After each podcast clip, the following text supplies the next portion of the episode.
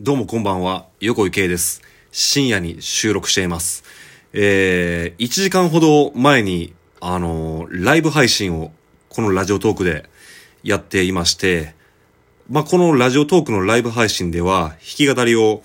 やっているんですよね。あのーまだそのラジオトークのライブ配信に、その過去ログっていうんですかね。まあ、過去の放送を収録するという機能がないので、いただいたコメントを見返すということができなくてですね。あの、終了直前にコメントをくださった方が先ほどいらっしゃいまして、あの、横井くん覚えてるっていうとこまで読めたんですけど、それ以降読めなくてですね、あの、本当に切れる寸前でして、あのまあ、このラジオトークのライブ配信ですけど、まあ、僕もともとツイキャスのライブ配信を利用してて、まあ、あの、年末、去年末ぐらいから、あの、このラジオトークのライブ配信を始めたんですけど、まあ、ツイキャスなんかは後からコメントを読み返すってことができるんですけど、このラジオトークはまだその機能がないので、あので、しかも、このラジオトークのライブ配信っていうのは、あのまあだからその、おおむね知らない方が聞いてくださっているわけなんですよね。で、まあまあ、僕もあの、知らない方に自分の歌聞いてほしいですし、どうしてもツイキャスというのはやっぱり身内でしか盛り上がらないんで、まあそういった意味ですごい有意義だなだなと思ってるんですけど、初めて僕を知ってる方にコメントをしていただいたんで、で、しかも横井くんを覚えてるっていうなんか一文だけ読めたんで、あ、だから最近会ってない人なんかなと思って、一体あれは誰なんだろうっていうことを思ってまして、あの、もしあの、この音声を聞いてくださっていましたら、もしよければまあお便り、あの、このラジオトークのお便りでもいいですし、まあ一応メールアドレスも載せていますんで、あの、もしよければ、あの、どなたなのか教えていただければなと思います。まあそんな話をしたところで、あのそうですね、あの、ポッドキャストの喋る横井も今、更新を止めているんで、あの、近況報告的な、あの、話をしようと思うんですけど、あの、まあまあ、このコロナの関係で、まあライブハウスの仕事もなくなり、そして横井圭個人の音楽活動もなくなっているわけなんですけど、あの、まあ、あんまりちょっと積極的に告知できないんですけど、今週土曜日、えー2月13日ですね、あの、神戸16ビット、あの、これはまあ僕が普段勤務しているライブハウスでもあるんですけど、そこのライブにあの、私、横井圭出演しますんで、まああの、ぜひ来てくださいとはなかなか言いにくいですけど、まあ、行ったってもいいわって方は来ていただけると嬉しいですし、またこのラジオトークのライブ配信機能を使って、あの、生配信でライブを中継しようかなとも思っています。まあ、そんな最近の横受けなんですけど、あの、まあ、レコーディングを、あの、積極的にやっているんですよね。今2曲同時にレコーディングしていまして、あのまあ、ライブ配信で最近歌っている、一人旅立った君へっていう曲があって、まあ、それはまだ今作ってる最中なんですけど、まあ、もう一曲、まあ、これはあえて何の曲かとは言わないでおこうと思うんですけど、まあ、すごい、あの大事な曲というか、今まで持ってた曲のリメイク版をレコーディングしてたんですけど、これあの、結構な期間、時間をかけてレコーディングしたんですけど、大失敗に終わりまして、ある意味このライブハウスを休んでる間に、あの、それを一生懸命作ってたと言っても過言ではない作品やったんですけど、なんかこの有意義な休み期間をなんかパーにしたような感じで、すごいやってもた感に今僕まみれてるんですけど、まあすごいあの、勉強になったところらへんも多かったんで、まあまあ、いい勉強をしたと思って切り替えようと思ってるところですけど、なんか、切り替え切らずにいる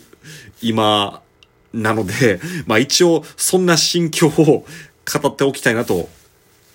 思って喋りました。まああの、お蔵入りというよりかはもう全部ボツにしてもう消去しちゃったんで、そのデータなんかを。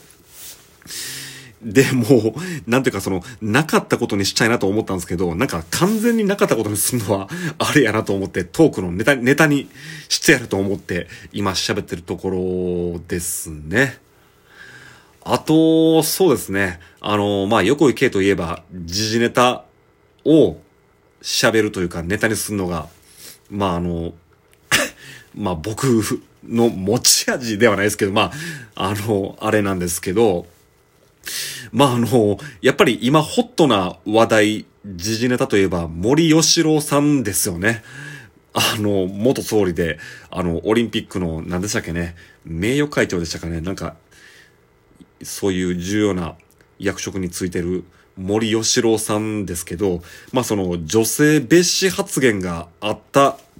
どうのこうのって言って、今世間騒いでますが、まあまあその、わかる人にはわかると思うんですけど、あの、マスコミお得意の切り取りですよ。都合のいい部分だけ切り取って、都合のいい解釈にして、まあ、あの、報道してるというのが否めない感じではあるんで、まあまあその、いつものように僕はその、森吉郎さんの発言を全文読んで、というかもう YouTube かなんかでまあ映像も全部見たんですけど、案の定、あの、発言の全文を読んだら、まあそんな、そんな言うほど問題なこと言うてるかなみたいな、え、これ冗談じゃないの？みたいな、まあまあもちろん、あの、重要な役職の人に冗談は許されないっていうのもあるんですけどね。で、まあまあ、それに、あの、僕は擁護してるわけじゃなくて、まあまあ、そら、女性蔑視発言だとは僕思うんすよ。女性を蔑視してる発言だなとは思うんですが、そんな怒ることないやんっていうぐらいの内容だと僕は思うんすよね。まあまあ、問題な発言ではある、問題な内容ではあるけど、そんな騒ぐことかそんな怒ることかみたいなことを思っていまして、まあ、それこそ僕、陰謀論も好きですけど、なんかの陰謀が働いて、働いてるんじゃないかなんてことを思ってしまったりもするんですけど、皆さんはどうお考えでしょうか？